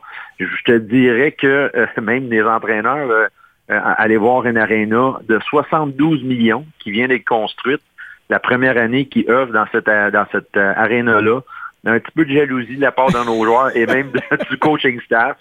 Écoute, euh, C'est-tu un- euh, pardon, les universités qui bâtissent ça ou ben c'est vraiment un, un montage financier avec du privé? ou- Donc, ben, eux, euh, le 72 millions, il provient, là, le, le- le- le deux tiers provient, provient d'une donation d'une famille que ils ont Oh tous étudié à cette université-là. Ensuite, euh, de l'argent, un peu de l'université et euh, d'autres argent du programme de hockey là, qui appelle le Booster Club, là, qui est les levées de fonds qu'ils font d'année en année. Euh, écoute, ils ont un chef, un chef cuisinier à temps plein. Ah, Euh, Sept jours sur sept. Une cuisine, euh, cinq services. Euh, Oh my God. Ils ont un, un bain spécial pour faire l'hydrathérapie que supposément, il y a seulement trois équipes dans la NFL qui ont ça. Euh, c'est, écoute, comme je dis, là, c'est, c'est une expérience d'y aller, mais des fois, on quitte là, on est là, tabarouette, puis on est loin en arrière, tu sais. Euh, mais bon, c'est, tant mieux, ça fait évoluer le hockey. Euh, c'est un problème qui n'est pas nécessairement fort d'année en année, mais là, avec leur nouvelle arena, ils ont été capables d'aller chercher neuf nouveaux joueurs dans le transfer portal. Donc là, les joueurs qui sont dans d'autres écoles, qui ont sont pas nécessairement heureux et tu vois déjà qu'ils commencent à transférer vers eux, puis euh, ils ont déjà un, bon parcours hors saison. Ils devraient être meilleurs que ce qu'ils ont été dans le passé. Ben, j'espère que l'expérience pourra porter ses fruits pour vous autres puis avoir un impact positif, évidemment. Euh, petite question serrée avant de te laisser. Euh, le ruban de la fierté, on a empêché les joueurs maintenant, la Ligue nationale de hockey, de le porter. Question de ne pas baigner dans la controverse. Au niveau du hockey universitaire, est-ce qu'on y va euh, de ce genre d'initiative-là? Et, et selon toi, la Ligue nationale de hockey fait-elle fausse route? Euh, premièrement, je crois que le- je crois que la Ligue nationale fait fausse route en l'interdisant. Euh, je crois aussi qu'il il ferait fausse route en l'obligeant. Euh, dans le sens que c'est- pas pour tout le monde toutes ces choses-là. C'est- pas à quelqu'un, d'après moi, de de- de- de- d'imposer ses convictions euh, 100% dans le monde du sport, que tu obligé de supporter telle cause, telle cause, telle cause. Euh, nous, ici, dans l'hockey universitaire, on supporte la cause de la fierté, euh, à l'Université d'Ottawa aussi. Euh, mais lors de notre match, euh, on n'impose pas à, à aucun de nos joueurs. Euh, on leur dit, écoute, on a le ruban pour les bâtons, on a les petits collants pour votre casse. Si vous voulez pas l'avoir, vous voulez pas le mettre, il n'y a aucun problème, à vous de choisir. Mais moi, en tant que représentant du programme université, moi, je le supporte. Tu sais, c'est quand même moi la, euh, je sais pas comment dire, la, la- la tête d'affiche ou le, tu sais, le- le directeur de mon programme. Moi, je la supporte la cause. Mais est-ce que j'en veux à telle telle université que le coach de hockey il dit ben moi ça me met mal à l'aise tout ça puis euh, moi per- personnellement je suis pas contre mais je suis pas pour mais j'aimerais ça qu'on se positionne pas là-dessus. Je comprends cette position là aussi. Euh, j'ai été élevé euh, mon grand frère était homosexuel euh, était une très bonne personne Euh, il a fait euh, plusieurs bonnes choses dans sa vie il était productif dans, la- société euh, il a eu plusieurs connaissances en entour de moi dans ma famille euh, écoute, c'est certain que je supporterais cette cause-là euh, avec, avec fierté moi-même. Je trouve que c'est sagement dit, puis je pense que c'est là que la Ligue a peut-être fait fausse route, c'est en obligeant you're in or you're out, alors qu'on aurait peut-être dû juste laisser libre cours et, et laisser les personnes qui, qui veulent s'associer à ça le faire, sans encore une fois baigner ou, ou permettre la controverse en voyant d'autres personnes tourner le dos à ça. Bref, on fera pas l'apologie ou on fera pas le jugement de tout ça. Je pense qu'on fait peut-être un pas de côté, puis j'espère qu'on va pouvoir remédier à tout ça. Vous avez un gros rendez-vous en 20 semaines, vendredi, samedi, contre Queens à Kingston et RMC le lendemain. On va vous souhaiter la meilleure des chances. Deux gros défis pour vous autres. Je suis sûr que vous allez revenir avec deux grosses victoires. Merci à toi, Pat, et à jeudi prochain. Merci beaucoup, Nick. Go. Sans Go. Go Sans Go, yes sir! Salut. On s'en reparle justement la semaine prochaine. Salut, mon ami. Euh, Pat Grandmaître qui euh, vous donne rendez-vous tous les jeudis, évidemment. Pat Grandmaître et les GGs. Allez encourager le club local. On est sur la route en fin de semaine, mais dès qu'on sera de retour, go, GGs, go. Go également Canada Go qui a dans un match amical le rendez-vous avec le Japon. On en jase avec Guy Girard, à qui on n'a pas parlé de la semaine. Guy, je me suis ennuyé. Content que tu me dises ça. Hein, des fois, on dit loin du cœur, loin des yeux, loin des yeux, loin du cœur, mais là, on est là pour on se parle. C'est Ah, parfait ben, comme ça. Vraiment content de pouvoir te jaser, mais en plus de ça, dans un environnement. c'est c'est un beau, un gros événement. C'est un friendly, mais quand même, c'est longtemps qu'on les a pas vus. Euh, Les gars ont rendez-vous avec le Japon. Euh, mais dans tout ça, c'est qu'il y a quand même des absents de taille. Et Ostakio, le malheur des uns fait le bonheur des autres. Il y a Choignard qui va avoir du temps de qualité. Content pour le Québécois? Tout à fait, Nicolas. Ça fait longtemps qu'on souhaitait que M. Chouanière allait être euh, invité. Hein, on a parlé de, de, Jonathan, Jonathan Sirois de l'Impact de Montréal, puis là, ben, c'est M. Chouanière. Donc, c'est lui qui a une première invitation internationale. Donc, c'est excellent. Tu sais, euh, Nicolas, les joueurs internationaux, là, quand on a cette, euh, affiche-là, ou ce drapeau-là, au côté de ton nom, ben, ça, c'est ligne plus tard pour tes contrats, parce qu'un joueur international, c'est toujours très, très bon pour le compte de banque, éventuellement, lorsqu'on est, lorsqu'on renégocie nos contrats. Fait que là, ben, Mathieu, c'est une première contre le Japon, tu le disais euh, d'entrée de jeu tantôt. Donc, euh, oui, je suis content pour lui. Il travaille très fort. C'est probablement euh, le MVP du CF Montréal cette année. Donc, un honneur tout à fait mérité en ce qui le concerne. Un gars qui sera nerveux certainement, c'est euh, l'entraîneur par intérim, Mauro Biello. Ce sera un premier match dirigé à titre d'entraîneur. Euh, c'est une audition qu'il ne peut pas manquer, lui. Écoute, euh, non, il ne peut pas manquer cette audition-là, ça c'est sûr, surtout que, bon, il va y avoir quand même certaines vedettes qui viendront se joindre, se greffer à Mathieu Chouanière. Euh, mais écoute, euh, Mauro Biello est là depuis quand même un certain temps avec l'équipe canadienne. Il a l'expérience de coacher en MLS, on se rappellera, il a quand même été deux ans et demi, tout près de trois ans avec l'Impact de Montréal. Euh, écoute, ce qui est difficile un petit peu dans son cas, c'est que là, comme il est en chef, c'est de gérer justement ces vedettes-là, comme les Davies, comme les David, entre autres, là, ces joueurs-là qui euh, font très, très bien du côté européen. Mais écoute, euh, il n'est pas à ses premiers balbutiements pour gérer ces joueurs-là. On se rappellera qu'à un certain, à un certain temps, il aura géré un certain Didier Drogba et puis Nacho Piatti. Euh, Ça puis, va, euh, ça va l'aider à gérer ça, ça d'avoir eu affaire à des grosses sûr. pointures comme ça. Donc, lui, il n'est pas en terrain inconnu. C'est sûr que oui, Nicolas, parce que, tu sais, la, la fameuse expression, là, ah, il a l'autorité morale, là, ben, Ouais. c'est ça. Lui, là, il pourra faire un petit peu ce qu'il veut avec ces grosses vedettes-là, parce que on pourra peut-être dire, ben, regarde, là, euh, il aura quand même géré Didier Drogba. Euh, ce n'est pas le dernier but sur la, scène internationale dans l'histoire du foot international. Donc, euh, moi, je pense, puis c'est pas le genre, c'est pas le genre Mauro Biello à pouvoir se péter des bretelles avec ça, mais il saura prendre certainement des décisions, même si ça ne sera pas tout le temps plaire à certains. Euh, je, suis pas inquiète pour lui. Puis tu sais quoi? Euh, lorsque John Henman a, coaché euh, Jonathan David, qui euh, en fait Alfonso Davis, on sait qu'Alfonso Davis est un joueur qui joue le piston avec avec avec le Bayern de Munich. Donc autant en défensive gauche que justement milieu gauche, mais avec euh, avec John Henman, du temps qu'il était là, le jouait en numéro 10, qui n'était pas nécessairement une position naturelle pour Alfonso Davis. Il a joué là du temps euh, de Vancouver, donc ça fait quand même euh, plusieurs Ouais. lunes.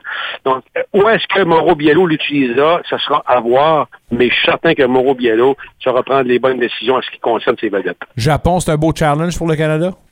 Oui, c'est sûr, c'est sûr. Je- le Japon qui est vraiment beaucoup, beaucoup plus haut au classement général que le Canada. Euh, le Japon qui est une équipe qui court beaucoup, qui est techniquement, qui est très, très bonne. Puis c'est une équipe qui ne, s'avoue jamais vaincue. C'est des, c'est des joueurs qui sont travaillants. Euh, c'est sûr que le Japon n'a jamais été là dans les finales, dans les Coupes du Monde, mais quand même une équipe qui sera très, très difficile. Donc c'est un bon challenge pour l'équipe canadienne, ça c'est sûr. Pour terminer sur le sujet et concernant la sélection de l'entraîneur, est-ce que tu crois que ça serait une bonne affaire que les joueurs soient impliqués dans le processus de sélection? Euh, oui et non. Euh, oui, quand, par exemple, je te parlais de Didier Drogba tantôt. Moi, je suis certain que du temps que Didier Drogba s'alignait avec euh, la Côte d'Ivoire, on lui demandait, puis Didier, qu'est-ce que tu penses d'un tel? Tu comprends? Ouais. Et est-ce que est-ce que l'organisation canadienne, est-ce qu'on a cette euh, ce- joueur à notoriété Didier Drogba ou bien non, mais c'est pas moi, David Beckham à l'époque ou euh, bon euh, Ronaldo ou Messi. Je ne pense pas qu'on soit rendu là. Par contre, euh, l'in- pas l'inverse, mais du côté féminin, est-ce que on parlait à une certaine Christine Saint-Clair concernant telle sélection? Moi, je pense que oui. Moi, je pense qu'on le faisait. Mais du côté canadien, du côté, du côté masculin, je pense pas qu'on soit encore rendu là, Nicolas. Parlons un peu de l'Atlético qui a eu un post-mortem euh, et évidemment, c'est une saison, euh, ma foi, où il y a eu un échec, on doit dire comme ça. Euh, cette défaite contre le Forge, puis une équipe qui avait tellement placé les- les- la barre haute en raison des performances de l'année passée, est-ce qu'on peut vraiment parler d'un échec suite à la non-participation cette année? C'est sûr que oui, Nicolas, parce que si on compare cette année avec l'année passée, tu te rappelleras, puis je l'ai répété tellement souvent, qu'on avait connu tellement une, excellente deuxième moitié de saison, euh, ce qui avait valu justement euh, en fait le, championnat de, de la Ligue. Puis après ça, bon, on a quand même été finaliste euh, lorsqu'on est arrivé en séries éliminatoires. Donc, ça avait été une superbe saison du côté d'Atletico. Puis, avec l'arrivée, entre autres, puis j'avais déjà dit, là, avec l'arrivée de Carl Wimet en défensive, où est-ce qu'on allait solidifier celle-ci, Carl Wimet, qu'on sait qu'il a une expérience en Europe, une expérience en MLS avec le Red Bulls de New York. Ça n'a pas été ça du tout. Écoute, on a eu une saison va te dire là, merdique, une saison en dents une saison où on n'a pas été capable d'aligner les victoires avec une bonne série sur ce côté-là. Puis tu sais que, écoute, on n'avait pas en fait gagné depuis euh, la fin euh, la fin euh, à août du côté de Tético. Donc on a eu un mois de septembre catastrophique, début du mois d'octobre encore pire. Donc, Nicolas, été ça, là. Ça a été euh, vraiment, vraiment une saison en denti, puis c'est ce qui a probablement coûté, euh, justement, le, euh, je te dirais, une position pour les séries éliminatoires. Puis, on a arrêté en série, Nicolas, ça aurait été probablement tout aussi difficile. On, on connaît, justement, la force du Cavalier, on connaît la force du, du Forge. Donc, c'est une saison oubliée. On aura probablement un gros ménage à faire du côté de l'organisation. Est-ce que le gardien de but, euh, Nathan Engman, est, est, en, est en cause? J'ai envie de te dire non. Lui qui a été blessé pendant presque un mois et demi. Est-ce que ça aura fait la différence? Je pense que oui. À suivre, comme on dit, mais il y aura certainement des choses à bâtir et à rebâtir au cours de la saison morte. CF Montréal qui a rendez-vous avec Columbus pour ce match en fin de semaine. Ça dit quoi comme, de, comme rencontre? Écoute, ça dit plusieurs choses à Nicolas. C'est le match de la mort. Et même si Montréal gagnerait, ça sera pas facile. Parce que Columbus est quatrième. On se rappellera que la venue de Columbus à Montréal la dernière fois, euh, écoute, notre chum Wilfred oui. Nancy avait été très mal accueilli. Et puis là, on voudra vraiment, vraiment, vraiment jouer le tour et faire mal à Montréal en gagnant. Si Montréal perd le match, Nicolas, en arrière, écoute, Montréal, là, je vais y aller tranquillement là, pour que tout le monde vienne que tout le monde comprenne bien, là, on est à 41 points. DC United, on va oublier ça à 40 points parce qu'ils sont, ils sont, ils sont 30, ils ont 34 matchs de jouer, donc la saison est terminée pour eux. Mais en arrière, le Red Bull 40, Chicago Fire 40, la Charlotte 39 et oui. puis City 38. Nicolas, ça va être la guerre en arrière. Et puis Montréal, si on perd, c'est terminé, bonsoir, parce qu'une de ces équipes-là gagnera euh, et gagnera trois points. Et puis là, ce qui va faire très, très mal, c'est que le Charlotte-Miami, là, il reste deux matchs à jouer et c'est un contre l'autre deux fois. J'ai envie de te dire, ça sera probablement Charlotte qui montera probablement au classement et puis aura une place à la place de Montréal qui est huitième, mais on descendra après en fin de semaine oh, wow. prochaine, c'est sûr et certain. Tu élimines Montréal. Comme ben ça. C'est certain, Nicolas. Il n'y a pas de chaud pour Montréal. On est à 41 non, points, puis en arrière, c'est 40 points, puis 38 points. Il n'y a plus rien. là. C'est zéro comme dans Ouellet, mon ami. C'est bonsoir. bonsoir. Roule le gazon, puis après ça, mets de la chaux pour empêcher que les verts blancs gruvent le gazon, mets le toit, puis après ça, serre les hoïdoïs, parce que l'année prochaine, on va recommencer. Est-ce que c'est est-ce que c'est l'année où le propriétaire passe le flambeau selon toi? Euh, écoute, je vais, je vais te le dire, là, il reste une franchise du côté de la MLS pour arriver à 30, Nicolas. Aussitôt que c'est 30, on ferme les livres, on n'en vend plus de franchise. Aussitôt que c'est fait, on va vraiment attendre encore un an. La valeur de la franchise de Montréal va probablement monter encore parce que là, il y aura probablement du monde qui se bousculera au portillon pour acheter une franchise qui est déjà là. Et c'est là que Saputo va vendre et c'est là que Saputo va retrouver les billes qu'il aura perdus pendant des années. Ça, le plan, c'est ça. Pas l'année prochaine, mais dans deux ans. Pour l'instant, on va leur souhaiter bonne chance contre Columbus. Un gros plaisir ouais. de te parler en ce jeudi, journée spéciale. On se reparle, nous, lundi, comme à la normale. Passe un beau week-end, mon ami, puis une bonne soirée, évidemment. Hey, en passant, Nicolas. Oui. Cole Caulfield! hein? C'est qu'ils ont fait tes scènes hier, mon big. Allô? Allô? Allô? Allô, la lune? Ici la Terre? Allô? Hey, on s'en reparlera, c'est du hockey de printemps. C'est du hockey d'automne, oui, je veux dire. Ça, ça. Nous autres, on est tout le temps bons avant première neige. Salut, Guy. Salut. Guy Girard, mesdames, messieurs. Ça complète très bien, ça, à bord de ça. Au retour de la pause, on, on, avait, on avait oublié de vous passer euh, Mathieu Joseph en réaction du match. On aura ça pour vous, mesdames, messieurs. Une petite dernière, un petit bloc en ce jeudi. Hey, soyez prudents sur les routes. Vous avez terminé votre journée. Hey, c'est-tu pas beautiful, ça? Vous allez travailler? Faites-vous-en pas. On est encore avec vous autres dans vos oreilles pour un petit bout. Merci d'être là. Dans le vestiaire.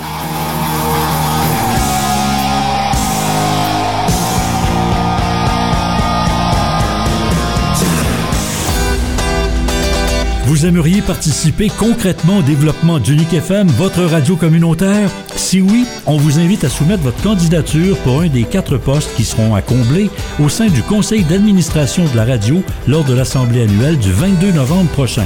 La période de mise en candidature est ouverte du 1er au 31 octobre. Pour soumettre votre candidature, faites parvenir un courriel à l'adresse dg.uniquefm.ca ou plus tard le mardi 31 octobre à 18h. Indiquez pourquoi le poste vous intéresse et n'oubliez pas d'inclure vos coordonnées.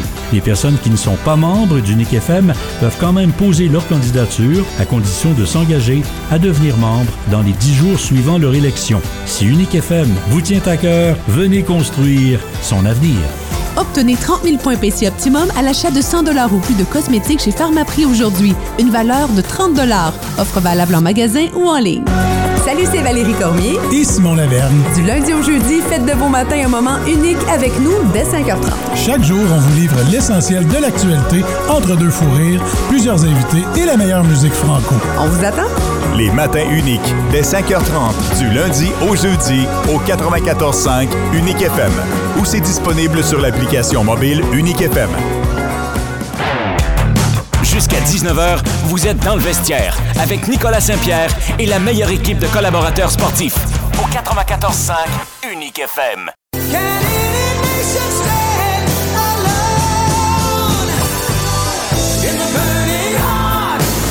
Ici Jean-Pascal et vous écoutez dans le vestiaire au 94.5 Unique FM Sport. Euh, Il y a euh, Mathieu Joseph qui a connu une très bonne soirée hier malgré la défaite des sénateurs avec une fiche de 1 but, une passe, 2 points. Et statistique intéressante, l'an dernier n'a eu que 3 buts à sa fiche.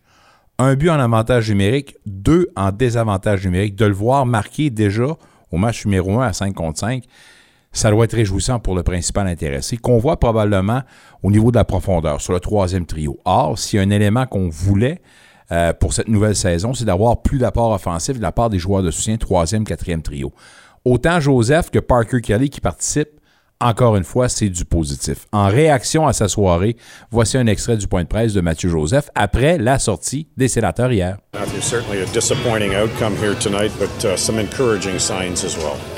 Yeah, uh, I thought we had a pretty good first period. Uh, that's a team that is really good at home, and um, you know I thought we were ready to play. It's a fast-paced game. Um, you know we're fast, but you know I think uh, we kind of tried to uh, be, be a little cute in the second, and it kind of burned us. And um, you know after that they just they capitalize on some good chances, and we didn't. And I thought it was a pretty uh, pretty even game until kind of the end of that um, third period there, where uh, you know they scored two big, two big ones. But you know I thought uh, we battled hard. We just uh, we got to stick to the to the plan for 60 minutes. Type of game that suits your game. Yeah, for sure. I mean.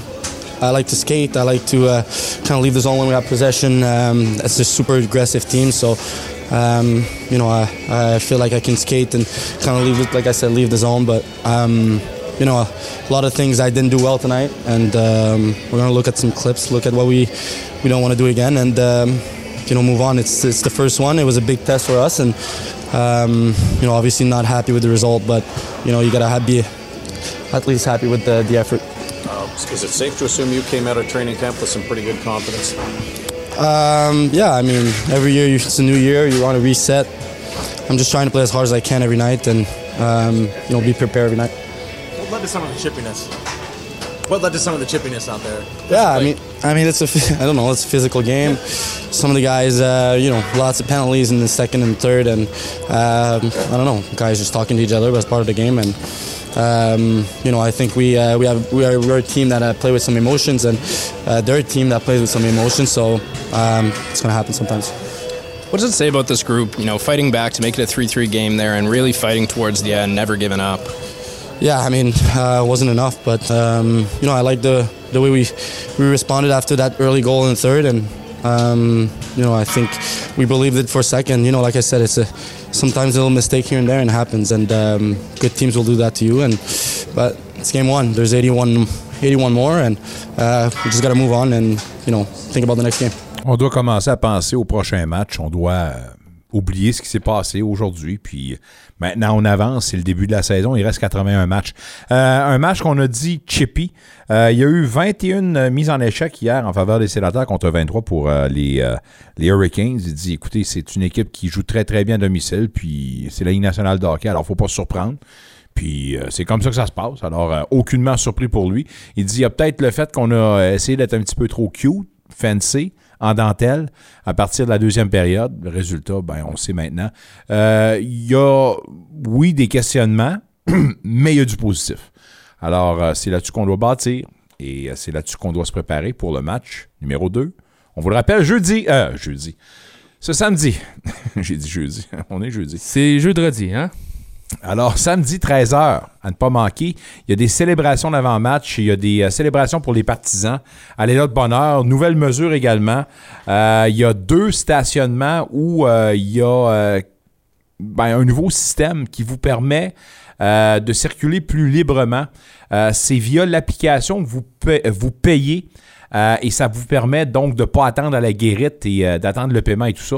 Alors, ça permet un mouvement plus continu, donc moins de bouchons.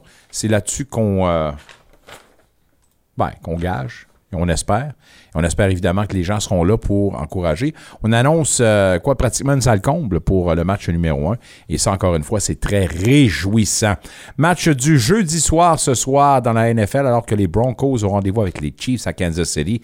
Broncos 1-4, quatrième de l'AFC West. Premier rang, évidemment, les Chiefs. Euh, Vous avez Kelsey qui s'était blessé à la cheville en fin de semaine dernière. C'est un cas douteux. Je pense pas qu'on aura un problème au niveau de l'offensive, peu importe s'il est là ou pas. Je pense que c'est un gros élément également, mais je pense que M. Mahomes est capable de faire ce qu'il veut, quand qu'il veut, avec ce qu'il veut. Dans un autre match du jeudi soir, c'est une grosse visite, celle des Eagles du Cap-Breton qui ont rendez-vous au centre Soche Poppy dans quelques instants avec les Olympiques de l'endroit. Rendez-vous à ne pas manquer, évidemment, parce que c'est le retour de Louis Robitaille avec son ancien club. Et on lui souhaite évidemment la bienvenue, meilleure des chances. Et go Olympique, go. Ce match ce soir en Ligue nationale de hockey. Il y a les 67 d'Ottawa. Gros voyage avec trois matchs. Ça débute ce soir à North Bay, par la suite à Sault-Sainte-Marie et à Sudbury. Si vous avez encore espoir pour le rouge et noir, vous êtes dans le champ, il n'y en a plus, mais on a quand même deux matchs à faire, entrecoupés euh, d'une semaine de congé. Alors, une série aller-retour contre Toronto, meilleur club de la Ligue canadienne de football. Premier match qui a lieu en 20 semaines à Toronto contre les Argonauts. Mesdames, Messieurs, c'est un plaisir, un privilège de pouvoir parler et jaser avec vous. Quatre fois la semaine. Mais pour les deux dernières, c'est trois fois, mais là, on revient à nos, à nos habitudes. Donc, lundi, on vous retrouve avec nos invités habituels et évidemment avec en optique les deux matchs qu'on aura sur nos ondes. Les sénateurs vont sortir avec deux victoires en 20 semaines contre le Lightning et les Flyers. Merci à Mick Lafleur, merci à tous nos invités. Prudence sur les routes, bon week-end et à lundi.